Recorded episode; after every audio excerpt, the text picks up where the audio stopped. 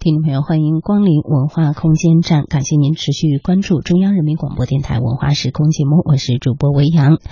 那著名的音乐家李希安先生呢，一九六一年毕业于中央音乐学院的作曲系，先后在中央音乐学院、中国音乐学院任教至今，曾担任人民音乐主编、中国音乐学院的院长、中国音乐的主编等等。现在是中国音乐学院的教授，华夏室内乐团的艺术总监。嗯，那接下来我们要听到的是李希安先生在著名笛箫演奏家张维良先生新专辑的分享会上，对张维良的笛箫演奏艺术以及中国传统民乐的继承和发展来进行的解读。好，接下来请听我在座谈会现场录下的实况。现在离传统太远了。我是八二年当大学老师，教到今天，就是传统啊，在现在的教学中遇到了十分大的困难。喜欢的来源也是不了解，他了解了以后，现在有的小孩有些学生也照样非常好演奏的，但是至少这个在锻炼，离今天在遥远，所以我的传统越来越在离今天遥远。那么如果我说传统是一个根，对吧？那么如果说我们只要根的存在。哪怕外来文化侵占，那我们还有复兴的可能。就算没有外来侵占，你也无法去复兴与生存，更不要谈它的发展。所以这个实实在在的。所以我是一个中国人，我有责任心的。我我们要把打造我们的民族，具有今天时代，你不能割裂，不能割裂，你不能你你回到说你不回不去的。但你今天你要面对今天现实，所以说我们中国人以中国民族的元素来打造我们当今中美学和精神的审美，我们要做健康阳光的，但是藏到里头去，别因为新媒体多太张扬，我十分不喜欢，因为我是不喜欢张扬的，所以我指的最终，我还是我觉得我们要有我中国十分深厚的根基为底蕴，为消这个乐器，包括今天。这个吴林的箜篌，我们能做多少做多少，我们尽可能把它能够传播，对吧？能够更加去发扬它，对吧？我要讲的就这些。好，谢谢张老师非常精彩的分享。呃，下面我想问一下李希安教授，我想这张专辑您是不是已经听过了？那么就呃想请您谈一下您对这张专辑听完以后的感受，以及对笛箫艺术从古至今发展。呃，它的独特魅力，谢谢。首先，我先祝贺《箫的诉说》这个专辑的出版，同时，我想接这个向中唱表示，就是因为中唱，你看刚才看到这后面写的是中唱优秀音乐家基金项目来做的这个活动，我觉得中唱能够拿这么大的财力来支持优秀的中青年音乐家，我认为这句应该对他们表示。敬意。刚才维良已经讲了，他主要从从这角度讲呢，就是说世界越来越快，快到已经简直无法控制，可能对大家健康各方都会有影响。因此，现在需要用轻松、舒缓、清澈的这种箫的这种声音，来让大家静一静，静一静心。现在呢，我想从另外一个角度做一点补充，就是说，作为笛箫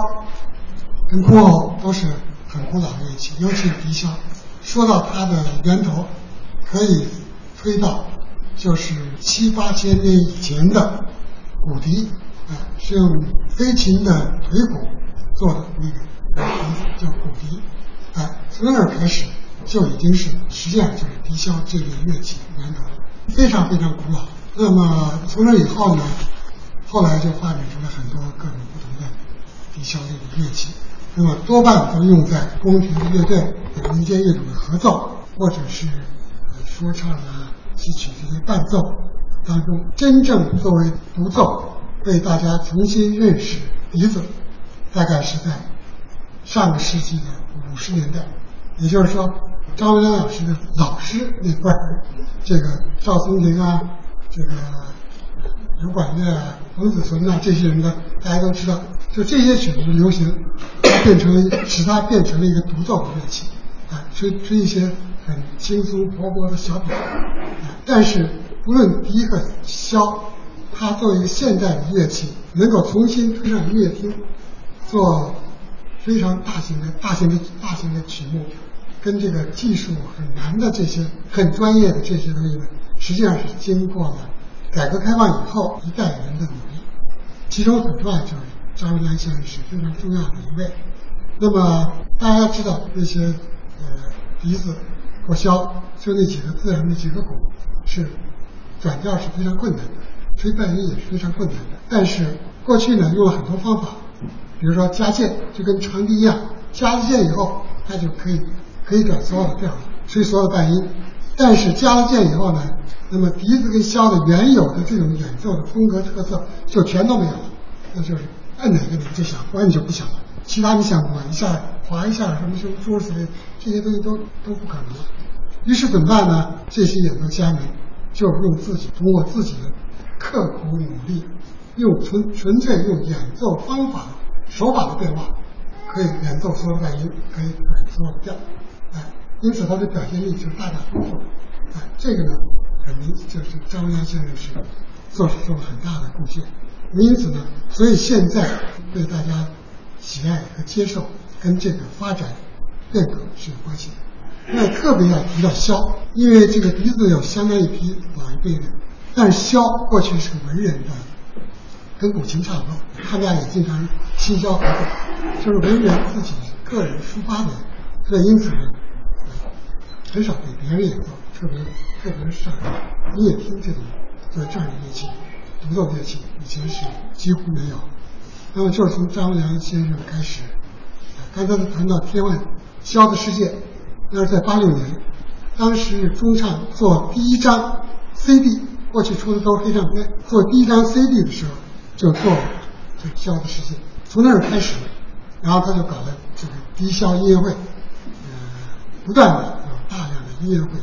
推出箫，有不断的有些作品出来，那么因此使箫重新找回来被大家认识，这个呢，所以很多人音乐界的一些老先生就评论说，张维扬是中国第一箫，不仅吹得好，而且他把它重新推上，把它。推上现代音乐舞台起到了。另外还有一个乐器，也跟这个有类似的经历的，就是大家看到那个箜篌。箜篌也是一个很古老的乐器，最早从西域传来的。这个箜篌，大家可能看到过去敦煌啊壁画中你能看到，或者看到这个西方的那个中亚的那些壁画里有，它就是就是一个弓的，然后上面有几条线，有几条弦，哎，这些。是不能，第一不能转调，没有更更多的余地让你转调；第二也没有滑音，这这些都没有。那么就是在八十年代，这个经过改革以后，就吸收了一些这个竖琴的，大家看它现在样子跟竖琴有些像，对它进行了改革，可以转很多调。另外呢，还有很重要的，就是它不同于竖琴的，就是它保留了这个古筝的这种滑奏的。觉在里面，因此呢，它的表现力非常丰富，而且非常细腻，有很多这种音柔、音柔这些这做法。所以呢，可以说箜篌也是一个失落很久的乐器，现在我们重新把它找回来。那么这张唱片呢，恰恰把箫跟这个箜篌放在一起来合奏，这个我觉得呃确实是很有意思，两个非常协调，特别是。这一次的录音录得非常好，因为张良先生他所有过去那些，呃，我们经常合作，所以他录的那些那些箫那些呃那唱片我们也都听过。但是呢，这次呢，我听了以后，我觉得这次的录音效果特别特别好，就是箫的层次，特殊那种音色那种魅力，跟箜篌的那种那不同的音区那不同的演奏啊那些层次。我觉得这个录制的非常好，所以呢，从音响来说，这次对过去也是一个超越。谢谢李老师，对我们进行了如此专业、全面、有深度的一个解答。请听《柳瑶金》，冯子存根据内蒙二人台曲牌改编。